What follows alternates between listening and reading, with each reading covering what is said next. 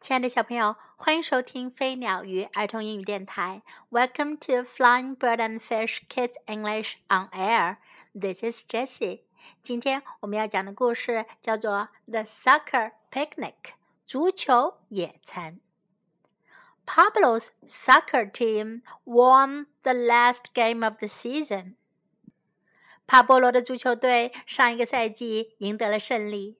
The team wanted to celebrate in a special way.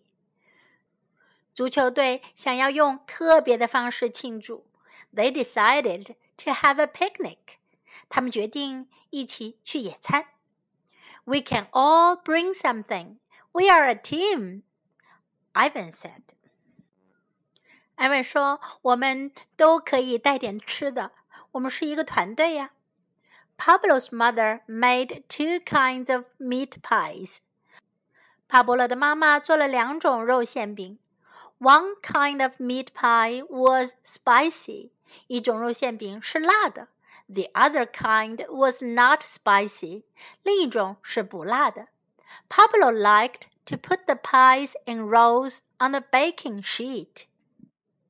帕波罗喜欢把 馅饼放在烤盘上，放的一排一排的。You're a great help, Pablo's mother said. 帕布罗的妈妈说：“你真是很棒的帮手呀。” She hugged him. 她拥抱了他。Ivan's father made potato pancakes. 艾万的爸爸做了土豆煎饼。He fried the pancakes in hot oil. 他用热油煎煎饼。 Ivan had a job. Ivan 也有活要做哦。His job was to watch his baby sister. 他的活呀是照看他的小妹妹。He kept her away from the stove. 他带着妹妹远离炉子边。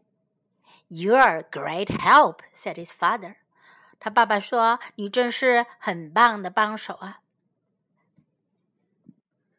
Safara and her mother made blueberry muffins. 萨法拉和她的妈妈做的是蓝莓松饼。Safara wanted to use her magic wand to help her mom.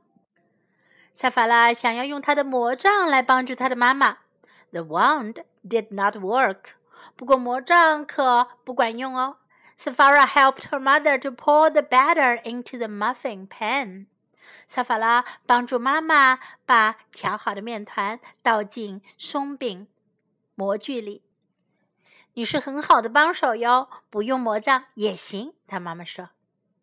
Chen asked his grandfather to make his special rice. Chen asked his grandfather to make his special rice. 秦请他的爷爷做了特色米饭。It had five vegetables in it. 里面有五种蔬菜。Even children who did not like vegetables loved his grandfather's rice. 即使是那些不爱吃蔬菜的孩子，也喜欢吃他爷爷做的米饭。Chin helped to put the vegetables in the rice. 请帮助把蔬菜放进米饭里。You are a good helper," said his grandfather. 爷爷说：“你真是个好帮手。” Everyone helped set up the benches and the tables at the playground. 大家都来帮忙把凳子和桌子放在操场上。Coach Arafa was the special guest. 教练阿拉法是特邀嘉宾。The team wanted the coach to feel special. 队员们想要教练感到他自己很特别。 they did not want her to work at the picnic. 他们可不要她在野餐时工作帮忙哦。I like being the special guest," said Coach Arafa. 教练阿拉法说：“我喜欢做这样的特邀嘉宾。” Everyone ate all the food. 大家吃完了所有的食物。They tried to guess all the vegetables in the rice. 他们试图猜出米饭里所有的蔬菜品种。 Time to clean up,” Coach Arafa said. 教练阿拉法说：“该收拾东西了。” They all worked together. 他们一起工作。Soon the work was done. 很快活干完了。How did working together as a team make the picnic fun? 像个团队一样一起工作，怎样让野餐更有趣了呢？？Now let's learn some English from the story. Celebrate 庆祝，celebrate, celebrate. We can all bring something. 我们都可以带点食物。We can all bring something. We can all bring something. We are a team. 我们是一个团队。We are a team. We are a team. You are a great help. 你是个很棒的帮手。You are a great help. You are a great help. You are a good helper. 你是个好帮手。You are a good helper. You are a good helper. The special guest. 特邀嘉宾。The special guest. The special guest. Everyone ate all the food. 大家吃完了所有的食物。 Everyone ate all the food. Everyone ate all the food. Time to clean up. 收拾的时间到了，该收拾东西了。Time to clean up. Time to clean up. Now let's listen to the story once again. The Soccer Picnic by Artist Gilroy. Illustrated by Carol Kohler. Pablo's soccer team won the last game of the season. The team wanted to celebrate in a special way. They decided to have a picnic. We can all bring something. We're a team, Ivan said. Pablo's mother made two kinds of meat pies. One kind of meat pie was spicy. The other kind was not spicy. Pablo liked to put the pies in rows on the baking sheet. You're a great help, Pablo's mother said. She hugged him.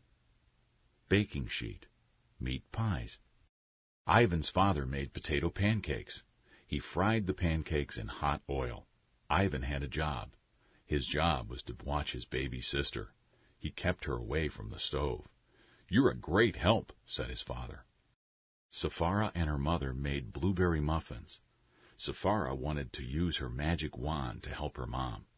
The wand did not work. Safara helped her mother to pour the batter into the muffin pan. You're a good helper without the wand, said her mom. Chin asked his grandfather to make his special rice. It had five vegetables in it. Even children who did not like vegetables loved his grandfather's rice. Chin helped to put the vegetables in the rice. You are a good helper, said his grandfather. Everyone helped set up the benches and the tables at the playground.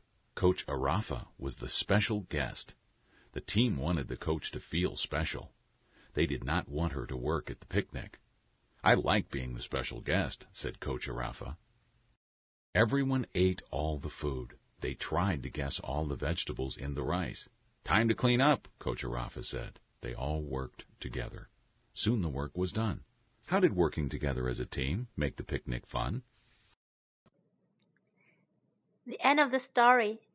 Do you like it? Hope you enjoy today's story. This is Jessie saying goodbye.